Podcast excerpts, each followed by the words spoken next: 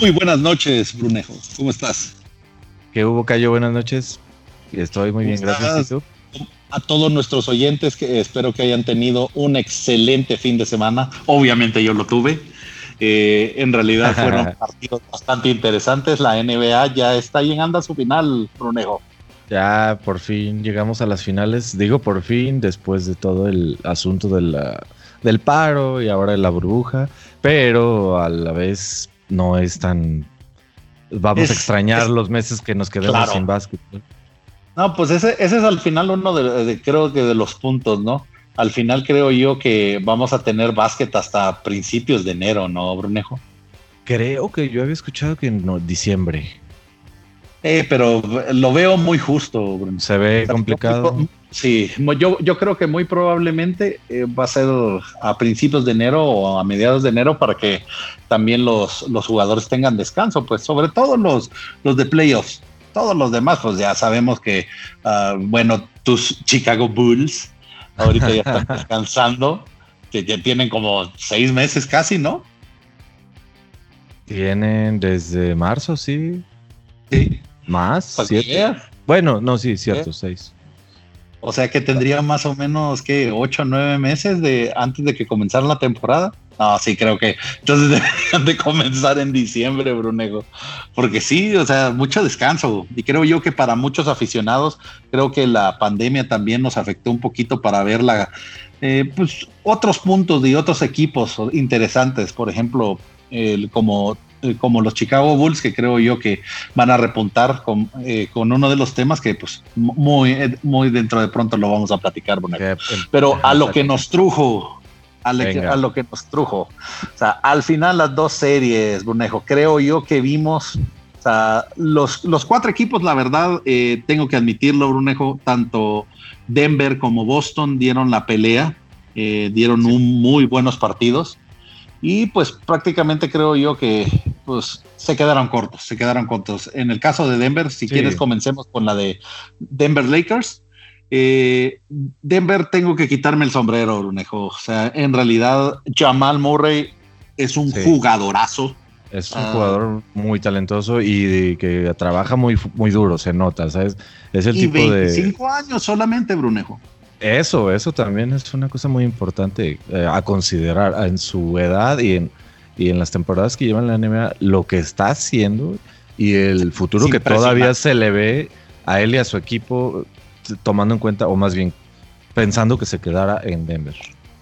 Sí, no, por supuesto. Yo creo que serían tontos los de Denver si no le dan un multicontrato de, de, siete años mínimo y de unos 110 millones de dólares para, para que él se quede y, que también protejan el núcleo, ¿no? Que en este caso sería firmar a Jokic y firmar a Michael Porter Jr., ¿no?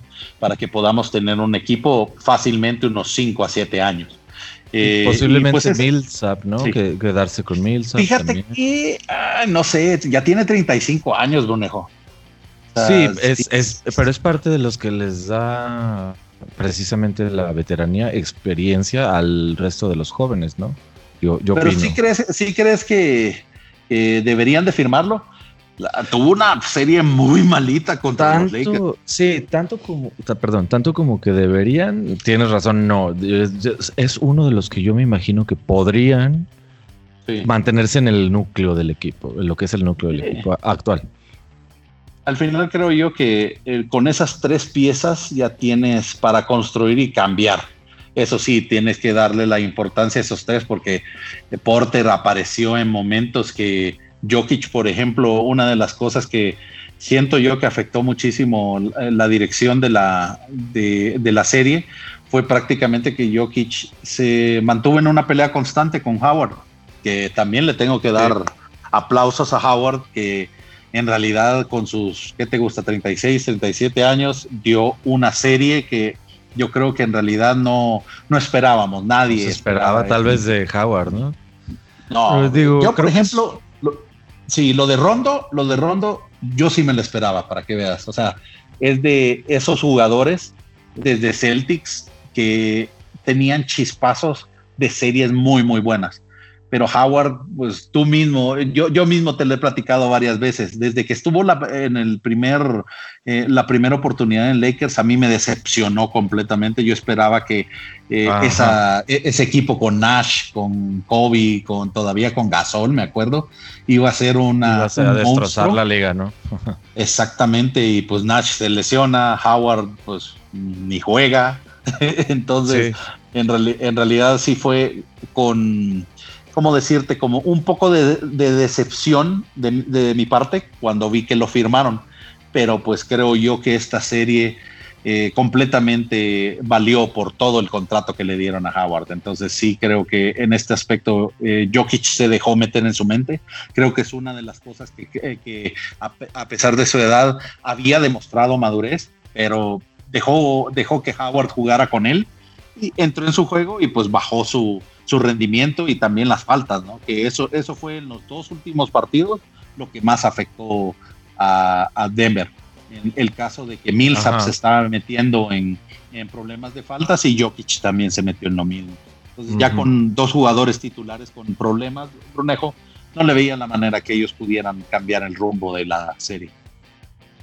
Sí, yo dos observaciones ahí con lo que acabas de decir. Eh, Primero Rondo, sí, de Rondo yo creo que sí se podía esperar que hiciera lo, que hizo, sobre todo en defensa, este es un jugador que además de experimentado tiene muy buena defensa, tiene es, es, es un jugador sólido, ¿no? Estable además, constante. Ah.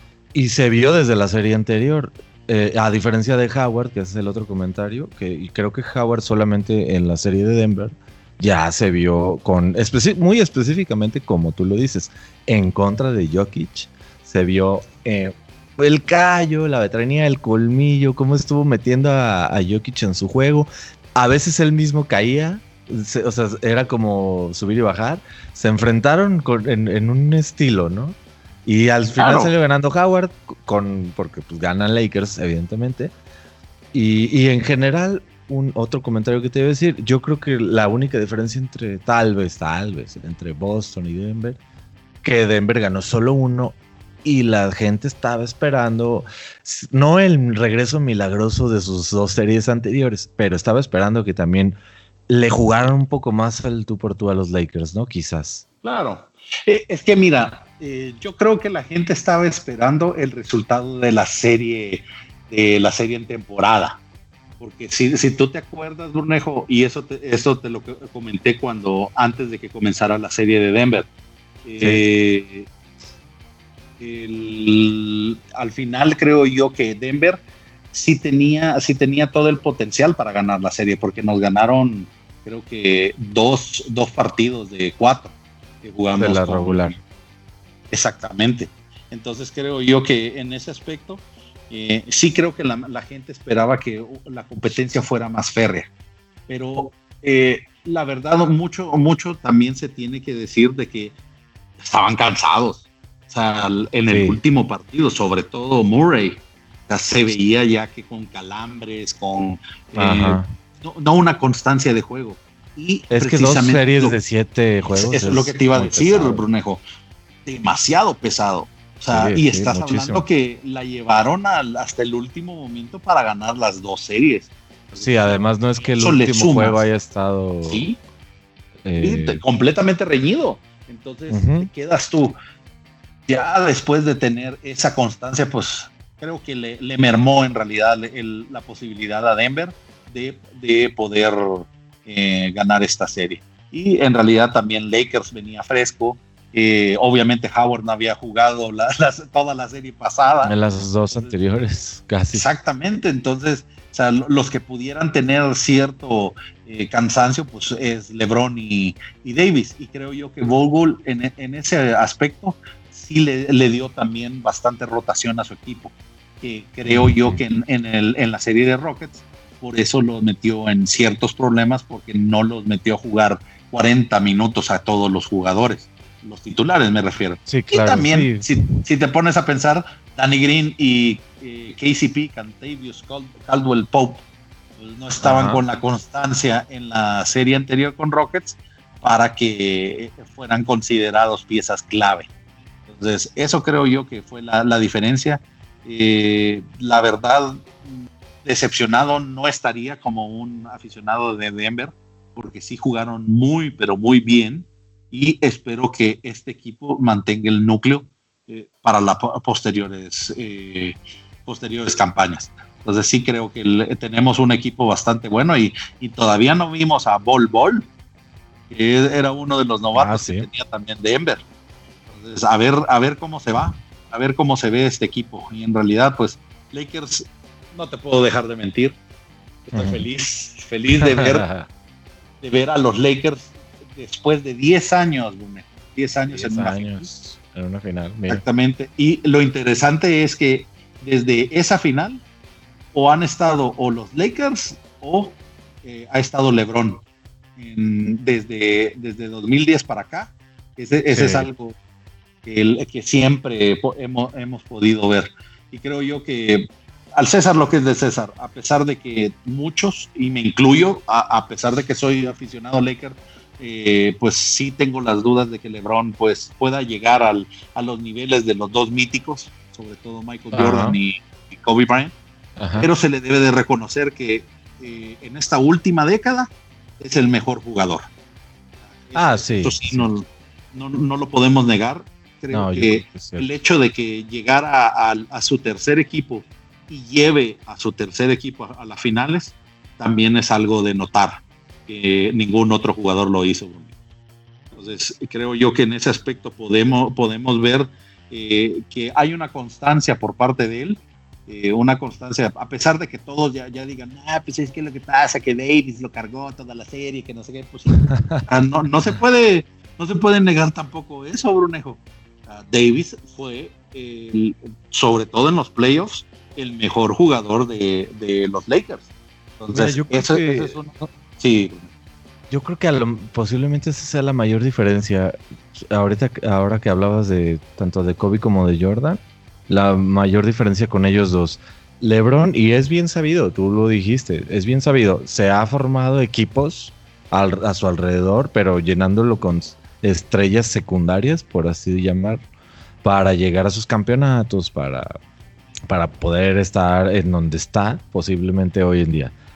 Cosa que eh, Kobe, Jordan, a lo mejor no con el nivel de estrellas, bueno, salvo Shaq, que, los que tuvo LeBron a su lado.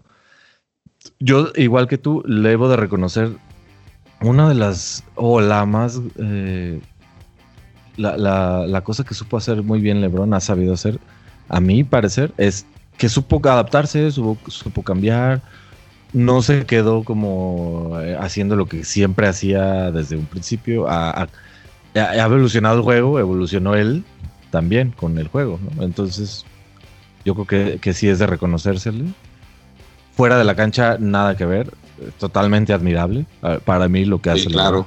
en, a nivel comunidad, no se le debate. Ahí sí, nada. Yo digo que es totalmente. Que hasta, hasta cierto punto, bueno, sí lo pondría eh, eh, en, en, ese punto en específico, como lo mencionas, Brunejo, en el punto de ser humano. Creo que tanto Kobe como Michael Jordan y LeBron están a la par eso no se le puede negar. Ah, por todas las, las eh, obras de caridad que han hecho, eh, las obras también de parte de educación que ha hecho Lebron, las escuelas. escuelas. Eh, obviamente Michael Jordan, ni podemos decir todo, todo el tipo de caridades que ha hecho, todo el apoyo que se le ha dado a muchos jugadores. O sea, creo yo que en realidad en esa entereza sí podemos ponerlos como la élite, porque pues muchos jugadores con esa cantidad de dinero, Brunejo, todos, todo lo despilfarran. Ahí tienes un caso de jugadores muy buenos como Antoine Walker, que hace un par de años, no sé si te acuerdas, que se había declarado en la bancarrota. Sí, sí, lo recuerdo. Ese tipo de ejemplos los tienes y puedes verlo. Bueno, ahorita está muy de moda uno, Delonte West. Sí, sí viste las noticias que, estaba perdido en las calles de Dallas. Sí, una cosa tristísima. Sí, ¿y a dónde quedó toda la, todo el dinero que había ganado? ¿Quién lo asesoró? Entonces ahí te das cuenta que puedes perderte muy fácilmente en ese tipo de mundo y es de admirar la gente que puede sobresalir y adicional también dar a la comunidad. Y en ese punto dicen que eh, en el caso de Delante West, que el mismo Mark Cuban lo fue a, fue a recoger a Texas. Acabo de ver esa noticia, acabo de verla en este momento. y, sí, lo acaba, lo acaba de recoger Mark Cuban y dice que sí, muy probablemente él va a absorber el costo de la rehabilitación, que me parece, o sea, mis respetos a Mark Cuban porque más de ser un empresario exitoso, es una excelente persona. Entonces, sí, también es alguien que se nota, se, se compromete con su equipo, ¿no? Con sus jugadores. hasta después de que sean sus jugadores. Como se está viendo. Qué triste, pues, porque no se puede ver ese tipo de casos. Bueno, mejor dicho, se ve comúnmente ese tipo de casos que hay que no invierten bien el dinero, que solo pasan en fiestas, que solo pasan en, en eh, sitios de en excesos, ¿no? Ajá. Exactamente, eso, de excesos. Y se rodean también de gente que obviamente les quiere quitar el dinero. Entonces creo yo que en ese aspecto eh, las tres figuras o los tres estandartes y hasta cierto punto hasta Karim, creo yo que si, si quieres agregar el cuarto grande, pues también se, obviamente no lo voy a dejar de, nombrar, Brunejo. Anteriormente de Michael Jordan, el más grande era Karim Abdul-Jabbar, déjame decirlo. Pero no, eh, creo yo que cualquiera de, esos individuos se ve que también no es solo el beneficio propio, sino que también que la comunidad crezca y obviamente pues eso es una de las cosas cuando Michael Jordan estaba, acuerda de, de todos los restaurantes que abrió en Chicago, eh, bueno, todo el negocio que ha habido ahorita en, en Charlotte, uh, también creo que va, a invertir en un equipo de NASCAR. Entonces, te das cuenta que no solo es eh, ver la manera de cómo, de cómo afectas el círculo que te rodea, sino la comunidad al fin. Entonces, eso, eso es que, creo que lo más importante que podríamos mencionar de ellos. Así como, no sé si te, otro de los detalles que quería comentarte, o más, más bien pedirle la eh, a, la, a, los que nos escuchan directamente qué es lo que piensan sobre lo, lo que te comenté de Dion Waiters. Tienes un jugador que comenzó la campaña con eh, Miami y termina casualidad con Lakers. Lakers. Él sin jugar ni un solo partido Brunejo ya es campeón. ¿Por qué? al final cualquiera, de, los, dos que gane que gana el equipo tiene, la, tiene el anillo asegurado. ¿Cómo, ven ustedes, cómo ven nuestros oyentes y también tú, Brunejo, el hecho de que esas peculiaridades se den en una, en una campaña de la NBA? Yo, es el tipo de cosas como curiosas de la NBA, ¿no? Que, que cualquier jugador recibe su anillo, haya no ha estado ni en la banca o lo que sea, es, es algo chistoso fue no parecido porque ya no era jugador, pero lo dijo Steve Nash cuando le dieron su anillo de, de campeón que ganó con Golden State por ser del, del coaches staff, eh, perdón, del staff de coaches. Eh, fue, fue, como algo chistoso para él, ¿no? Dice así de, ah, no, bueno, pues gracias, se siente como raro después de haber sido jugador y todo, que me den el, el, el anillo como de esta manera no es exactamente lo mismo como la situación de Dion Waiters, pero es una de esas cosas curiosas que pasan en la NBA, ¿no? Ah, le, llegó a pasar a, algo similar también a. ¿te, acuerdas de este jugador brasileño Varellao? Que ah, además había jugado en Miami, perdón, en Cleveland. y, luego fue campeón con Golden State, pero estaba ya en el otro equipo y le dieron el, anillo estando en, Es una cosa así como chistosa. Curioso. Estás tú así como que, ah, bueno, o sea, porque este cuate, o sea, Dion Waiters no va a entrar en la serie, Brunejo. A menos que vayan 20 puntos arriba o abajo. Entonces te quedas tú, bueno, yo relajado, si ganamos bien, si no ganamos, también. Entonces, entonces sí te quedas tú. Eso me pareció muy, muy curioso porque en realidad, la verdad, no, no, no me acordaba hasta ahorita que mencionas lo de Anderson Barjao, de, un caso similar. Pero pues son, los, son los pequeños casos eh, que, podemos ver que son curiosos y que nos hacen también querer a la NBA, porque en, en qué otra serie o en qué otro deporte vas a ver ese tipo de, casos. son muy pocos. Yo creo que en la NFL a lo mucho quizás en... Sí, posiblemente los otros desde Estados Unidos, ¿no? Alguna otra liga, no sé tampoco, no, no te sé decir. No, ni yo. Oye, y una última cosa, una última cosa, eh, antes de cambiar de tema, pues antes de que te me vayas de los Lakers y LeBron. Eh, dos, perdón, dos últimas cosas.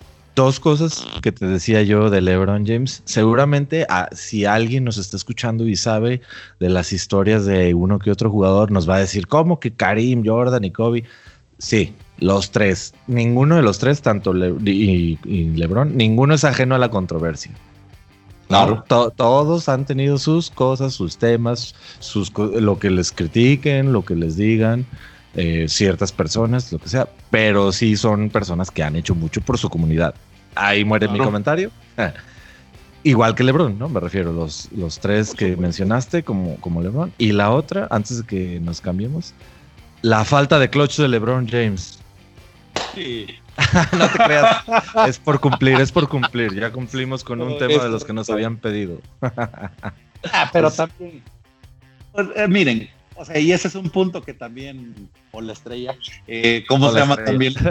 Exactamente, ese es algo que también nos pidieron que mencionáramos. Acuérdense que en este aspecto, y sí lo debo de reconocer, en esta serie no está cerrando LeBron. El que está cerrando es Davis. Es Davis, sí. que es de esperarse también. También, correcto. Ahora él es el joven él es el que tiene que ganarse también el pulso para poder ser considerado también un superestrella. Pero pues eh, sí llama la atención, ¿no? que uno, jugador de ese nivel, porque yo nunca vi a, ni a Michael ni a Kobe decir, ah, sí, por favor, toma ese tiro.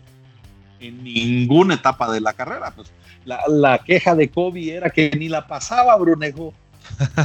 sí, ya sé. quedas tú, bastante, bastante interesante el hecho de que LeBron no, tome los, los, tiros. Pues, los últimos tiros. Para, para concluir con este tema, digamos lo que, digamos lo que LeBron pues está, eh, está abajo en ese aspecto. no tiene el instinto, la Mamba mentality o el instinto eh, de Jordan en este caso para terminar los partidos. Entonces, pues, eh, está, está un poquito abajo, digámoslo, para que para que Estrella no se nos enoje. oye, Brunejo, otro punto antes de que nos, cambiemos para el otro equipo de la final. Interesante también el hecho de que solo cuatro jugadores eh, han disputado más de 10 finales de, las finales del NBA, Brunejo.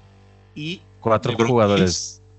incluido, ¿Incluido Lebron o no incluyen? Es, es correcto, incluido Lebron. Sería Karim Abdul-Jabbar, Bill Russell de, de, Boston y Sam Jones también de Boston. de Boston.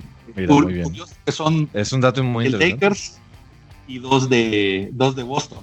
Bueno, sí, también los, evidentemente los equipos que tienen más campeonatos y juegos de finales. Está viendo, los Lakers tienen 36 finales en su haber de, de, Esa es otra de las cosas 36. que también Increíble. Les traíamos, les traíamos también, o sea, creo yo que Boston tiene alrededor de 26, 27, si no me equivoco, y de ahí todos los demás. Creo que el, tercer lugar era Golden State con 11. Ok, mira. Para que ustedes se den cuenta también cuál es la, hegemonía de ciertos equipos, sobre otros. Bueno, cambiamos de tema. Muy bien, Bruno. Y, pues el otro finalista, Brunejo, Miami Heat. El Miami Heat, Miami, Miami. Miami, sí, es correcto. Miami Heat con personal muy legendario, este, sin contar a todos los jugadores, con jugadores que también tienen ya su gran historial, pero personal muy legendario, eh, obvio, Pat Riley, el técnico Eric Spolstra, ¿no? Y como jugador, y, yo de, sus jugadores creo, eh, bueno, Haslem, Udonis Haslem. No sé qué número de final sea, con, pero en todas ha estado con el Heat. La sexta, la sexta, ha estado en todas de Miami. y la sexta consecutiva de Iguodala. Correcto. No con Miami, evidentemente. Claro, pero sexta seguida con Golden State y ahora con Miami. Ese, ese es uno muy buenos detalles. Si quieres, comencemos con Pat Riley, que creo yo que eh, si hay tres entrenadores que, hay que destacar en toda la historia del NBA, uno es Pat Riley.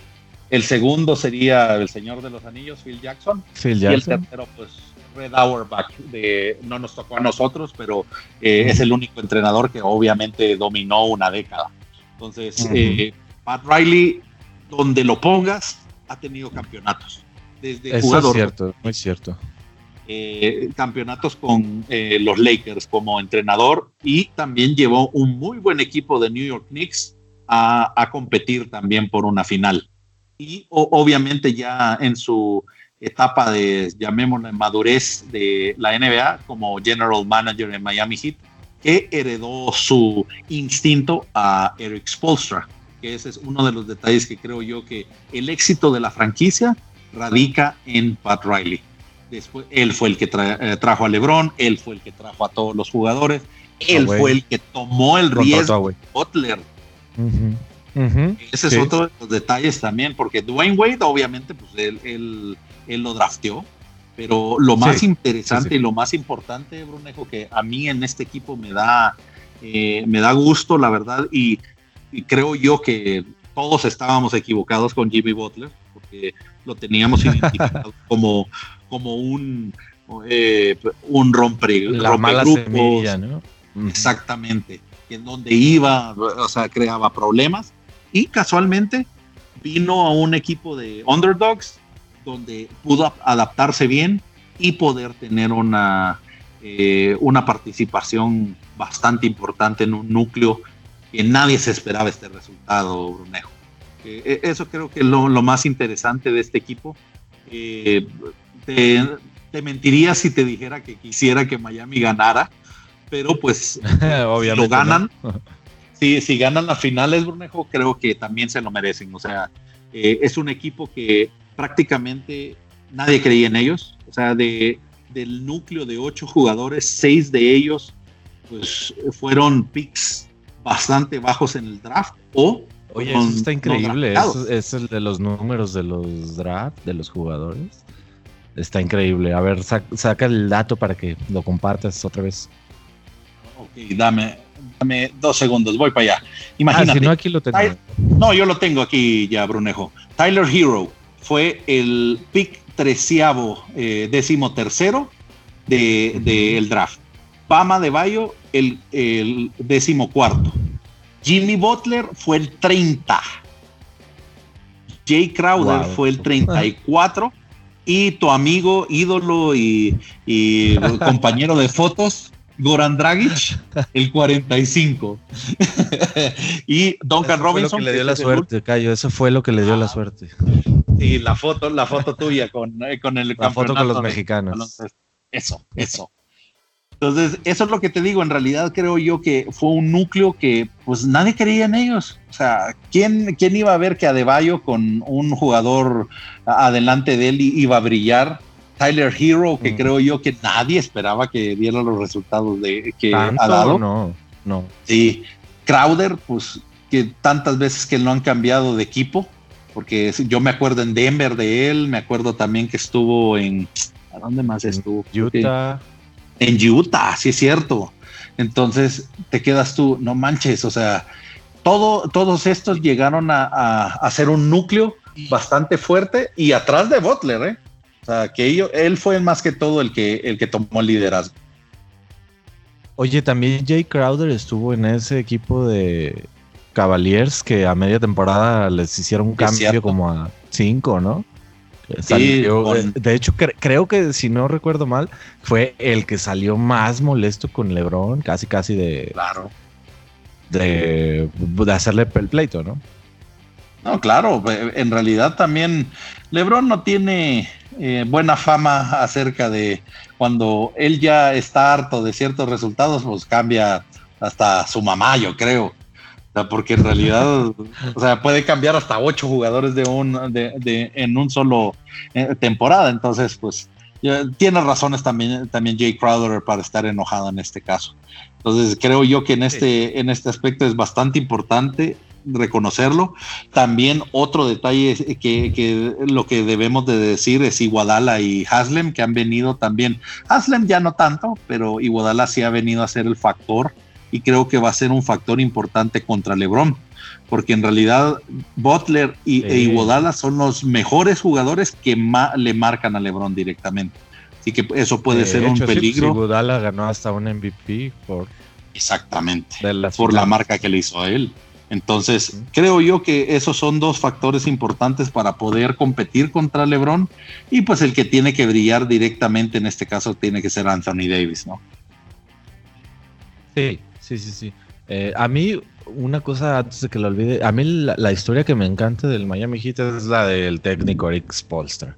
O sea, como una persona que era un, no sé si practicante, pero era la persona que trabajaba en los videos de estar viendo videos, se desarrolló como un técnico, ¿no? O sea, no cualquier persona, ¿no? Evidentemente él seguro entró ahí porque quería algo más, no trabajar en, el video así toda la vida. Pero a mí me encanta esa historia, o sea, es, una historia como muy entrañable. Yo, una persona muy entrañable también, el, Eric. No, y también sabes qué, es lo interesante para que alguien tenga un potencial, debe de haber alguien también que lo valore. Entonces, ah, claro, claro. O sea, si, si no lo hubieran visto, eso que claro, todavía estuvieran los videos. Ese impulso, ese, exactamente. O se hubiera alargado, ¿no? Él solito, así de, ah, sabes que aquí no, aquí no me ven, bye. Exactamente. Entonces creo yo que hoy, 10 años después, a su quinta final con el equipo. Imagínate. O sea, cinco, cinco finales en 10 años, esa es la mitad del tiempo que ha estado entrenando. Sí, casi, casi se, se no, a niveles como de Popovich, ¿no? No, por supuesto que no. Pues no, ah. no, no, todavía, pero no es poca cosa de, 10 años. Jugar cinco finales a mí me parece bastante. Eh, un logro bastante. bueno. Si, vas con ese, con ese porcentaje, en 40 años vas a tener 20 campeonatos. Pues por lo menos finales jugadas. Exacto. Entonces eso creo yo que, que pues es interesante ver Miami creo que tiene para rato, al menos ha hecho las cosas bien, no como eh, otros equipos, uh, Chicago, eh, eh, ¿cómo se llama? De que han hecho una buena... Exacto. han hecho una muy buena, buenas elecciones en el draft. Han hecho también cuando, pues el mismo LeBron no se fue, pues también tuvieron la oportunidad de reconstruirse y darle también la importancia a jugadores que en realidad no habían sido valorados en otro lado. Entonces creo yo que eh, la verdad muy merecido el, la, final de conferencia ganada por parte de Miami y pues creo yo que vamos a tener un excelente final comenzando el miércoles, ¿verdad, Brunejo? Sobre todo que se vieron muy contundentes en sus tres series. O sea, la, la serie final contra Boston perdieron solo dos juegos. No, no se puede decir que, que se les notó ya punto de cansancio o que hayan sido equipos menores, inferiores con los que estuvieron. Se vieron con Boston, también se vieron todavía contundentes, o sea, los estuvieron defendiendo. A mí ese cambio que hacen de defensa entre personal y zona me, me parece muy bueno cómo, cómo saca de... O sea, no, no, entiende, no termina de entender el otro equipo. E incluso Boston que les estuvo jugando muy bien después de los primeros dos juegos. La zona, creo, los primeros dos juegos, lo seguían este, sacando mucho de, de, onda, ¿no? O sea, no, no, sí, sí jugaban bien en la zona de repente, de repente tiraban unas cosas horribles, rapidísimas, que es lo que le conviene obviamente a, esa defensa y a Miami. Claro. Entonces, esa cosa me gusta mucho. No, creo yo que, ese es uno de los aspectos que también Lakers se, se, debe de preocupar mucho, porque en realidad ese cambio que tú dices, y sobre todo que Eric Spolstra conoce a fondo a LeBron James, eso también va a perjudicar un poquito el hecho de que, de que la ofensiva de Lakers pueda funcionar al 100%. Esperemos que otros elementos que no han estado nada encendidos como Danny Green o, o el mismo KCP o Kuzma, tengan un protagonismo mejor en esta serie, porque si no, pues va a estar muy difícil que Lakers gane. Sí, yo creo que definitivamente los Lakers necesitan una de dos cosas, que los dos, tanto LeBron como Anthony Davis, estén parejos en todos los juegos, o sea, porque se ha visto que si uno no está rindiendo tan bien, el otro equipo sí, sí los, los sobrepasa, ¿no? O que haya un tercero, pero seguro, o, un tercero que sea constante, que ha sido intermitente. más difícil, ¿eh? sí, eh, ha sido intermitente, ha sido en unos partidos Rondo, en otros partidos Howard, en otros partidos eh, KCP, en otros partidos este eh, Rondo. Llegó a ser Kuzma también, ¿cómo no? Sí, Kuzma también en la serie pasada, en esta serie estuvo muy mal. Ah, Michael Porter lo pasó por encima y lo pasó por encima y creo yo que pues tiene la revancha en esta final y creo que ahí va a ser la, importancia de, que estos jugadores, tanto como los que mencionamos, Rondo, Green, eh, Kuzma, Howard, eh, tengan la, la, verdad, la interés y la madurez para poder terminar y cerrar la, serie de finales. Y pues esa es otra pregunta que te iba a hacer, eh, Brunejo. ¿Qué piensas que tanto Boston o Denver dejaron de hacer para, para que no no llegaran a las finales? Uy, buena pregunta. A ver, yo creo, yo creo que Boston también tuvo un poquito esa inconsistencia de sus nombres más fuertes, ¿no?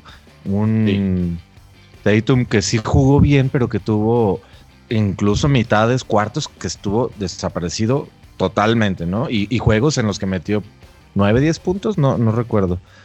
Eh, hubo juegos en los que jugó bien Smart, otros regular. Hubo juegos en los que jugó bien Brown. Cuando Brown, yo vi la, estadística o, la nota de que cuando Brown metía 20 o más puntos, siempre ganaba eh, Boston. Y no estuvo jugando a ese nivel. Eh, Marcus Smart estuvo jugando a lo que él hace, pero no aporta tanto la ofensiva en todos los juegos. Hay muchos juegos que sí, definitivamente eh, creo que el juego de ayer incluso metió tres triples seguidos, tres tristes trigues. Eh, y, pero después se apagó, lo, defendió bien Miami, como lo quieras ver. Y, después se, dedicó para lo que, lo que le gusta más, ¿no? Brunejo, que A echarse clavados. y, también Kemba, entra en esa categoría yo, que yo opino, estuvieron fallando en ser constantes, ser consistentes. Y muchísimo. Eh, desde la serie pasada, Kemba. Que te, iba, que te iba a comentar no has mencionado en nada en Scanter que lo había que le habíamos dicho que él debería de tener un protagonismo en esta serie y cero, cero también. Creo yo que él debería haber hecho también diferencia en la serie por lo mismo de la, posición que juega y nada. Creo que lo hizo lo que lo que estuvo en su poder hasta cierto punto. O sea, no, no jugó tanto. En la serie anterior no había jugado nada. En esta no jugó tanto y hubo juegos, eh, perdón, momentos en los que estuvo en la cancha que sí se notaba el, pues que el tonelaje, por así llamarlo, contra Adebayo, por ejemplo, lo ganaba a Canter, ¿no? O sea, fácil. Sí, claro. Pero, pues, llegó hasta donde pudo, ¿no? O sea, no, no iba a ser la diferencia de, una serie. De, a lo mejor de un momento, de un cuarto, pero de todo un partido, de una serie, la veo complicado. Es un buen jugador, es un jugador muy, muy aguerrido, fuerte, que gana una tabla ofensiva dos, mete una canasta con falta o saca la falta, ¿no? pero tanto como para que hiciera una gran diferencia, estilo Kemba Walker, estilo Jason Tatum, no lo veo todavía. Oye, Bruno, o no, se ha visto en su carrera tampoco. Y es que ese es el punto. Realmente, pues solo es la fortaleza, como bien dices, física o de defensa que se puede admirar en el caso de Nescanter. Pero te iba a hacer otra pregunta. Eh, al final, con todo lo que le ha pasado a Gordon Hayward, ¿se queda o lo cambian de Boston? Ah, yo creo que todavía se queda. No creo que en esta eh, en este descanso de temporadas, pues, lo vayan a, cambiar. Yo creo que por lo menos si lo aguantan un año. Si ya el siguiente. No sé, Brunejo. Yo, no sé, porque en realidad, en realidad, pensándolo como es Danny Ainge, ¿verdad? O sea, que cambió literalmente y que también e, es bastante bueno para los traspasos. Cuando, cuando estaba viejo, tanto Paul Pierce como Kevin Garnett, que lo cambió a Brooklyn, yo puedo, yo creo que puede sacar un, un pequeño as en, ese, en ese cambio. Porque Gordon sí estás viendo que ya. sí. Pero cambiarlo por quién, a ver. A lo mejor cambiarlo por alguien que valga la pena, ¿no? O sea, no creo que lo cambiara nada más así porque ya, ya no, pues, dio, ya, ya se le está acabando. Tiene, tiene que tener, debe de ser alguien problemático que, que pueda tomar un riesgo. Ah, por ejemplo, a mí me, me, gustaría, claro que no va a pasar, pero me gustaría que, que pudieran tomar un riesgo con, con un, por ejemplo, fíjate, Russell Westbrook. Un Russell Westbrook a Boston, órale, no lo veo, no me lo imagino, digo. ni yo tampoco pues, hasta ahorita, pero ese es un tipo de jugador que creo yo que le puede dar dividendos a, Boston. Porque todavía, a pesar de que está medio deschavetado el muchacho, pero todavía te puede echar unos 20, 25 puntos si es necesario. Y Gordon, desgraciadamente, había comenzado tan bien en Boston, pero pues las lesiones lo mermaron. Y sí se viene cuando comenzó literalmente con un tobillo dislocado. Exacto, no, eso fue horrible. Y en realidad me da mucha lástima porque estaba jugando bien en Utah cuando lo muy buen nivel. Boston. Sí, cuando lo cambiaron a Boston dije, no, este, este man la va a reventar. Y viene la reventazón, pero de pierna. se le veía una temporada, se le pronosticaba, ¿no? Que iba a ser acá Boston Claro, el rival a vencer. Sí, que era Hayward, que era Tatum, que tenían a Brown, y viene la lesión y vámonos para afuera. Entonces sí creo que, yo, yo sí creo que deben de estarlo considerando, eh, Brunejo, porque sí, eh, lastimosamente, la verdad, a mí me gusta el juego de, Hayward, pero se va a ver muy mermado ya, ya de ahora en adelante. Ese es uno de los detalles que estaba viendo ya al final sí me dio mucha lástima verlo, que pues en realidad se andaba cuidando, Bruno. Sí, sí se veía que no estaba haciendo, obviamente. Sí, entonces, pues, ¿para qué meterlo en un juego tan importante, no? ese, ese me quedó la duda, literalmente, pero pues se respeta todas las decisiones que han hecho, pero Boston creo yo que tiene que hacer un overhaul, tiene que cambiar personas, tiene que cambiar mentalidad. Eh, en este caso, tú sabes que por ser aficionado a Lakers, tengo que odiarlo como mi acérrimo rival, pero pues eh, sí estaban haciendo las cosas bien, se habían recuperado muy bien y Danny Ainge pues hace un excelente trabajo siempre, pero sí creo yo que debe de tener otras dos piezas distintas, eh, muy probablemente Canter se vaya, eh, yo creo que también Hayward se va y pues trabajar con los tres los pilares que tienen, ¿no? En este caso es Kemba, eh, Tatum y Brown. Sí. Yo diría que Tatum primero. Sí, por supuesto. No, y él tiene que también tener el protagonismo, ¿eh? porque en ciertos partidos contra Miami se perdió. En algún momento, así como que está jugando Jason Tatum. Así como que. Sí, creo que tiene que tener mayor instinto de poder terminar los juegos. Eso creo que le falta. Le, está dejando demasiado protagonismo a Kemba. Entonces ahí creo yo que tiene que también el entrenador, ¿cómo, cómo se llama ese? ¿Es Carlisle? No. No. Eh, ah, se me ha olvidado el Brad Stevens. No, perdón. exactamente, Brad Stevens. Eh, él, él es el que tiene que tomar la batuta de decir que él tiene que pelear ese tipo de, de jugadas al final de partido lo que mencionábamos de el que no tiene un instinto eh, cerrador para los juegos LeBron, es lo mismo que le pasa a Tatum, ¿eh? al final creo yo que él debe de, tomar la decisión de tomar el balón y decir, este es mi equipo.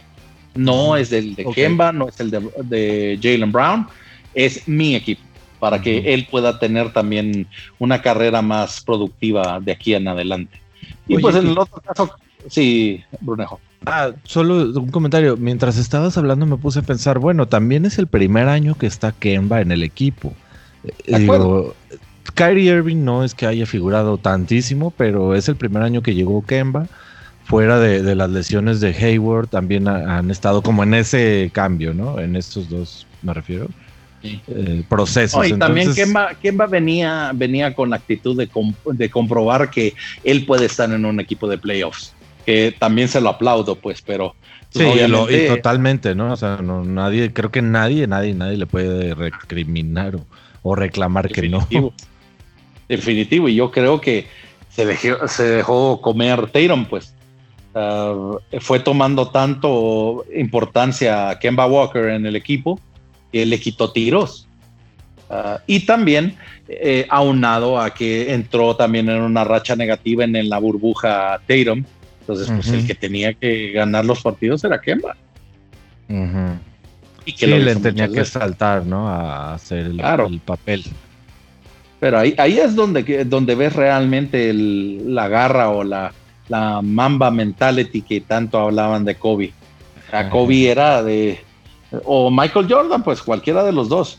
O sea, cuando tú te, tienes una superestrella como esos dos, no se permiten un partido malo. Entonces, y si tienen un partido malo, pues lo compensas con otras cosas, defensa, rebotes. Pero pues Tatum sí, sí lo hizo, ¿eh? Sí hubo un juego, el Tatum, y creo que fue el que ganaron. No, claro. el, completamente el quinto que no estaba bien, hizo muchos, muchas asistencias, hizo rebotes, estuvo defendiendo. Sí, eh, es que no lo niego, tiene el potencial, Brunejo, pero tiene que ser constante. Sí, sí, debe ser más constante, eso definitivamente.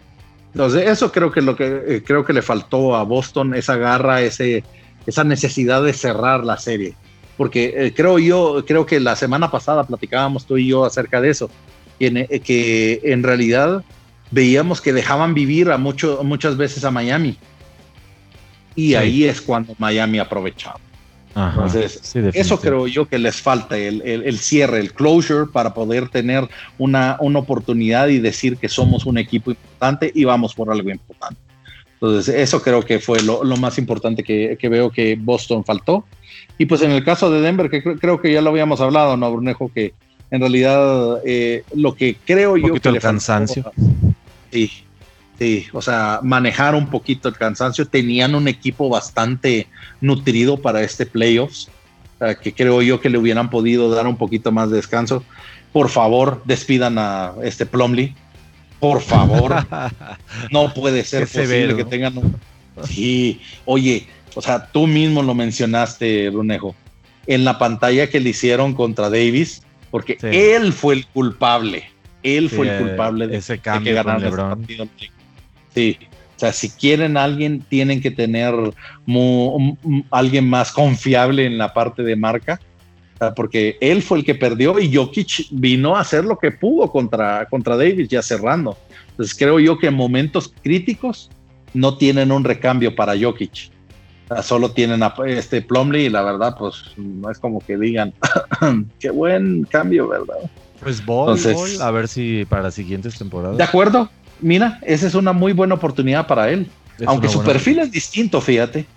O sea, porque eh, es más tirador de tres, es lo que estaba viendo en los primeros juegos que lo, pusieron en la burbuja. Eh, estaba viendo que es muy tirador de tres, como su papá, ¿eh? como Manut Ball. Igualito, sí, sí.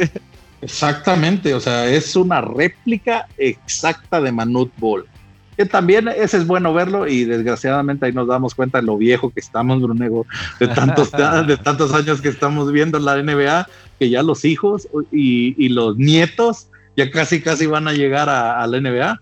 Así, creo yo que ya Bronny, el hijo de, de LeBron, ya está dos o tres años de entrar al draft. Mm, mira, si te quedas no sabía cuánto. sí, dos años le faltan. ¿Está en, high school todavía o es su último año? Sí, Sí, creo que eh, está en, primer año de high school. Entonces te quedas tú. También sí, te puedo poner ejemplo, ejemplos de Tim Hardaway Jr. Ah, bien? claro. El Sabonis. Exactamente, el Sabonis, Glenn Rice Jr. Oye, pero antes de que nos extendamos más, mejor hay que seguirle con. sí, ya, acabamos con el hit. No nos exhibimos, ¿verdad?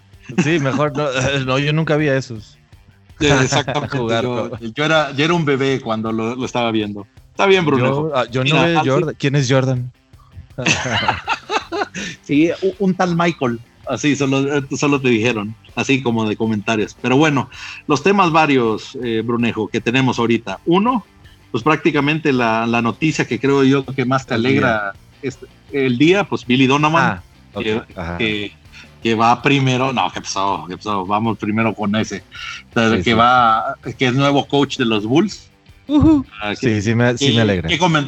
¿qué, comentarios tienes? ¿Sí le ves que, que, que, vayan por el camino correcto la directiva de los Bulls? Mira, los Bulls de Thibodeau estaban en un barco sin rumbo, la verdad. O sea, el, este Hoidsberg, ¿cómo, se apellidaba? creo que sí era Fred Hoidsberg. Ah, e, era un técnico como colegial. No era mal técnico, pero era un técnico para estilo de, colegial. y, era conocido por eso realmente. Sí, y, creo yo también, Brunejo, que en realidad eh, dejó que los egos que tenía en ese momento Chicago lo Jimmy Butler, como Jimmy Butler. Exactamente. Exactamente. Es, posible que sí. si no hubiera estado a lo mejor él, Jimmy Butler y Rose hubieran, se hubieran hecho una mejor dupla, que sí eran buena dupla, lo que yo, lo cual me, pone todavía más, me da más coraje eh, que la directiva de los Bulls hayan hecho tanto cochinero. Sí, porque eh, e, ese es otro de los detalles que también deberíamos de analizar. John Paxson sigue ahí, Brunejo. Sí, y nada más el form Gar Foreman fue el que salió. Y bueno, y, siguiéndole con los técnicos, el Jim Boylan. Ah, sí. Boylan. sí, exactamente. Este, híjole, era, ese era el peor rumbo perdido, así. Ah, una vez recuerdo que hasta fue así como. No, yo creo que no fue chisme, creo que sí fue real. Bueno, el, los Chicago Bulls están perdiendo todos sus juegos, pero bueno, ya, ya, ya van ganando en número de suicides y de push-ups que han hecho en, los entrenamientos. Esto así de, bueno, no están en la prepa, no están en high school. Con esos.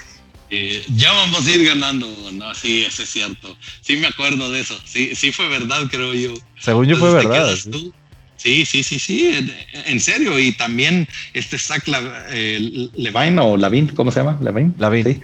Sí. Eh, fue el, que dijo, no, no manches, o sea, ya, ya vamos a estar bien cansaditos para los juegos. Sí, Así. Sí, en realidad sí, sí te quedas tú. ¿Qué tipo de profesionalismo están contratando para tener ese tipo de, de técnicos en este caso? Creo que hicieron una buena elección, eh Conejo. Ah. Eh, perdón, este Donovan ya está, yo creo yo, comprobado como técnico.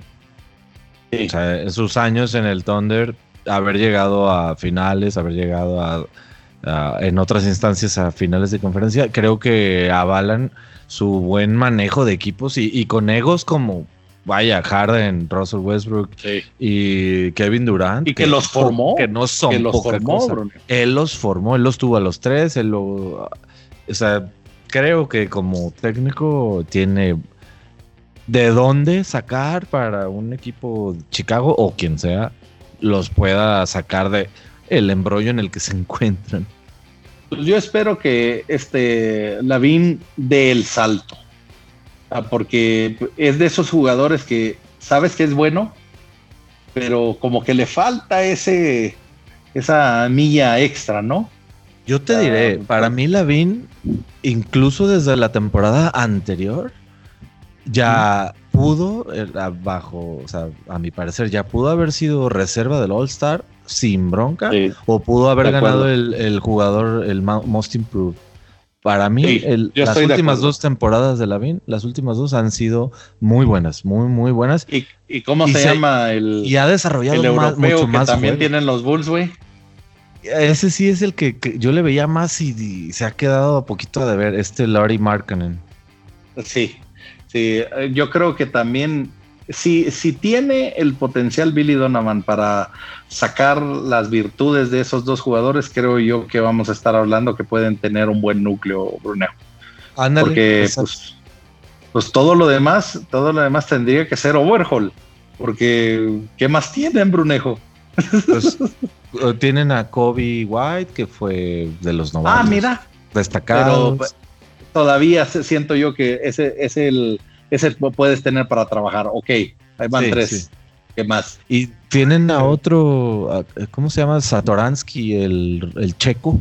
Ah, sí, es cierto. Que, en, en, papel se veía mejor, como que iba a tener una mejor desempeño, temporada, pon tú que Kobe White ambos novatos. Obviamente Kobe White se lo llevó, pero aún así me gusta el estilo de Satoransky porque es, es un movedor de pelota que no busca meter tantos puntos él, ¿no? Y hoy en día en la NBA, digo, todo mundo quiere tirar, anotar. No es tan común que haya un movedor tan natural o así, así. Un rondo, ¿no? Un rondo, exactamente. Me gusta que Satoransky, no sé, que, no creo que vaya a dar como muchísimo de qué hablar. Incluso ese sí es un jugador que a lo mejor en unos cuantos años deje la NBA. Me gusta, evidentemente Kobe White tiene mucho mejor futuro a mi parecer. Y ojalá le pueda sacar un, entrenador de la experiencia de Donovan con los jugadores que ha tenido. Mucho mejor juego a Markkanen, a Kobe White, ¿no? Creo, que, creo yo que todo se va a ver en el draft, Brunejo.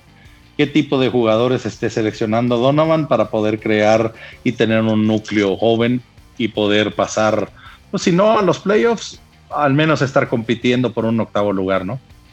Bueno, ahí también entra, sí, pero también entra un poquito ahí el otro cambio que hicieron, que fue Carnizovas el lituano. Eh, y pues bueno, todavía Paxson. diciéndolo de mala, de mala, cara, de mala gana. Pues sí, pero e, ese es, ese es un, un, virus que tiene que erradicar Chicago si, si quieren pasar a, nuevamente tener protagonismo. Sí. sí, en realidad creo yo que lo, hemos practicado un par de veces tú y yo. John Paxson ya, ya debería de decir por por dignidad propia no renuncio y porque le he hecho tanto daño a esta franquicia. Sí, caray, ya. manches. ya, de veras. Sí. Ah, doy un paso al costado.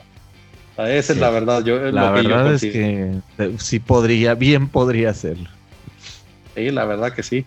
Oye, bueno, vámonos al, siguiente, vámonos al siguiente. Y ahora sí la pues nota del día de Doc Rivers que les dice bye a Exactamente. Bueno, le dicen Exactamente, yo creo que fue en este caso algo que ya se debe de haber esperado, ¿no? O sea, con el plantel que tenía Brunejo.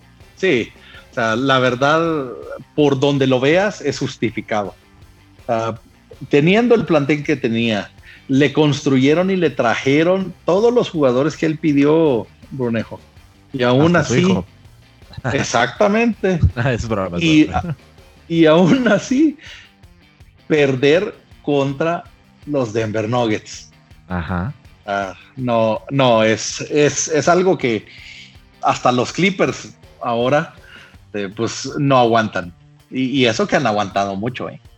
Y, no, pero, no tiene, no tiene tampoco, además. Yo recuerdo los Clippers de Chris Paul y de Andre Jordan. Siempre era la historia, o sea, la mismita historia. La misma historia. La misma, la misma, es de que ya ahí vamos, ahí vamos, ahí vamos. Nos quedamos cortos en ah. el. Ah, sí. Siguiente temporada, esta sí, ahí vamos, ahí vamos, ahí, vamos. Ah. Esta es la novena. Ah, sí. Y una y por eso cambiaron a Blake Griffin, cambiaron es tropezar de la misma piedra, es total, eh, amigo, no, no, no sorprende, ¿no? Que, que, que cambien Puedo hacer mi comentario otras cosas. Como comentario de Laker Brunejo? ¿Puedes? ¿Me das permiso? Ah, claro. ¿Qué esperas, güey? Son los Clippers. Ah, uy, perdóname. pues la verdad, mira, eh, creo yo que la próxima temporada ya, ya tienen que hacer su propia identidad, Brunejo. Siempre, o sea, y esto lo digo con mucho respeto para los cinco aficionados de Clippers que hay ahorita. Billy Crystal. Exactamente, por favor, Billy Crystal. No, no, el señor Billy Crystal, mis respetos. Pero, o sea, tienen que ya dejar de ser nuestro hermano arrimado. el ah. hecho de que ya, sí, el hecho de que ya eh, se vayan del Staples Center, que puedan tener, que no tengan que esconder los, los banners de nuestros campeonatos. eso habla muchísimo también de la identidad de un equipo. Ellos tienen que encontrar su propia identidad, Brunejo. Y la verdad, es un lastre, es un lastre estar jugando los dos equipos en la misma, en la misma eh, arena, porque o sea, no, no tiene su identidad propia, no puede crear eh, su propio núcleo de fans, porque pues siempre o sea, en Los Ángeles siempre van a decir, ah, pues es el hermano menor de los Lakers. Entonces creo yo que el hecho de cambiarse de arena les va a ayudar muchísimo. El cambio les va a hacer bien. Sí, sí, y la verdad, eso espero, eso espero, porque en realidad, ¿cuántos años han esperado por un campeonato? Ah, no, no tiene ninguno, ¿verdad? 74. exacto. Sí, es, exacto. Entonces te quedas tú, bueno, hay que hacer un overhaul. O, bañarse en ruda, no sé. Porque sí, o sea, es, es, es impresionante el hecho de que tantos equipos te hayan sacado la ventaja en tantas series distintas, Durnejo. Es impresionante. Pero creo yo que pues les queda de aprendizaje. No tiene mal equipo. Creo yo que eh, a pesar de que los cinco años de Patrick Beverly que iba a dominar sobre Steph Curry se, me hicieron muy cortos, ¿eh? sí, se me hicieron muy cortos. Exactamente, solo les aguantó que así como que, ay, ya pasaron cinco años. Entonces, es, eso creo que e, es el problema de la, del equipo como tal. Estaba celebrando antes de haber terminado la temporada. Llámese ah, pues, Patrick Beverly, estaban eh, celebrando este Estaban celebrando desde Portland estos. Y el mismo Morris, güey. acciones que creo yo que no van con el, la, la lead del, deportivismo como tal. Y creo que pues el, karma les llega, güey. creo yo que, en ese aspecto, pues, pues, los Clippers tienen que hacer cambios y pues, eh, ¿qué más que poner, con tal que no contraten a D'Antoni, güey? y lleven a, Harden, ya que está, ya que ese es otro, otro de los temas que traíamos. el pues, otro. Eh, Mike D'Antoni, pues, bye. Que solito ahuecó el ala, ese sí, para que veas. Exactamente, dijo, chao. Ah, ni con Westbrook, ni con Howard, ni con Chris Paul James Harden ha podido ganar un campeonato. Esa es la, la línea contundente, ¿no? No creo que se pueda culpar al jugador como tal solamente, ¿no? Digo, no. hay pues muchos factores que entran. Mira, yo creo que James Harden es un jugador diferente, un jugador que debería de estar en la élite siempre, sobre Russell Westbrook, que en realidad esta temporada sí literalmente, por favor, señor Russell, vaya con un psicólogo. O sea, eso de andarse peleando con el hermano de. El hermano de. ¿Quién era? El, hermano de Rondo, pues qué pedo. O sea, estamos en pandemia, señor Russell. ¿Qué le pasa? Gritarle a los bebés. ¡Yeah! Exacto. Exacto, sí. No me puedes marcar. Y el bebé. Eh". Exacto. Yo solo vine por mi leche. Entonces, ese tipo de detalles sí te quedas tú. Mm. Pero tienen que hacer un overhaul, ¿eh? James Harden tiene que este tiempo de vacaciones ver, ver cuáles son sus prioridades, con qué jugadores puede hacer clic, porque en realidad que en, la última serie con los Lakers, eh, Russell Westbrook ni, siquiera le escuchaba, ¿eh? Parecía que estaba en otro, en otro lugar, en otra dimensión, En otra dimensión, en la luna en realidad creo yo que eh, esos dos equipos sí tienen que hacer, pues en realidad una, eh, una biografía de todo lo que fue la temporada y hacer un overhaul de jugadores. O sea, que mm, vayan con identidad y que vayan también con un eh, con lo que quieren sus estrellas. En este caso, Huawei y, James Harden. Y James Harden. Ah, y James Harden, exactamente, tienen que ver si en realidad Playoff P, Kof Kof, y Russell Westbrook son, son en realidad sus compañeros que, quieren, que quieren para la próxima temporada. Son el patiño, nada, suena muy feo. Exacto. pero, pero lo que tú el dices. el Robin de Batman, digamos. Ándale, así está mucho mejor. Pero mira, lo que tú dices, yo creo que es algo muy normal que pasa en equipos que ya pasaron por un proceso de transformación que ya tienen en un en ese en este nuevo estilo por así decir ya un tiempo y no dan resultados más allá de lo que de lo que ya dieron pero se quedaron ahí. Ajá. Entonces es normal es lo normal o sea cambio de jugadores cambio de ya pasó cambio de directivos mm, todavía no pero cambio de técnicos pues ahí vienen no No, no me pues extraña de esos dos equipos de, que estén en procesos como el que están, pues. Y que no han dado el. Deberían también de, despedirlo, güey. Por todo el, pedo de China. El de Houston. Ah, sí. No, ya hace poquito estuvo también involucrado en algo, ¿no? Ya ni recuerdo qué fue. Entonces, ese tipo de detalles también deberían de también pasarle cuchillo. Porque creo yo que pues más, más daño le hacen al equipo que aportan algún tipo de detalle. Entonces, pues sí creo yo que pues si ves la barba de tu vecino cortar, ponla a remojar. Uh, sí, Russell Westbrook debería de estar pensando a qué equipo va a ir o eh, cambiar su rol.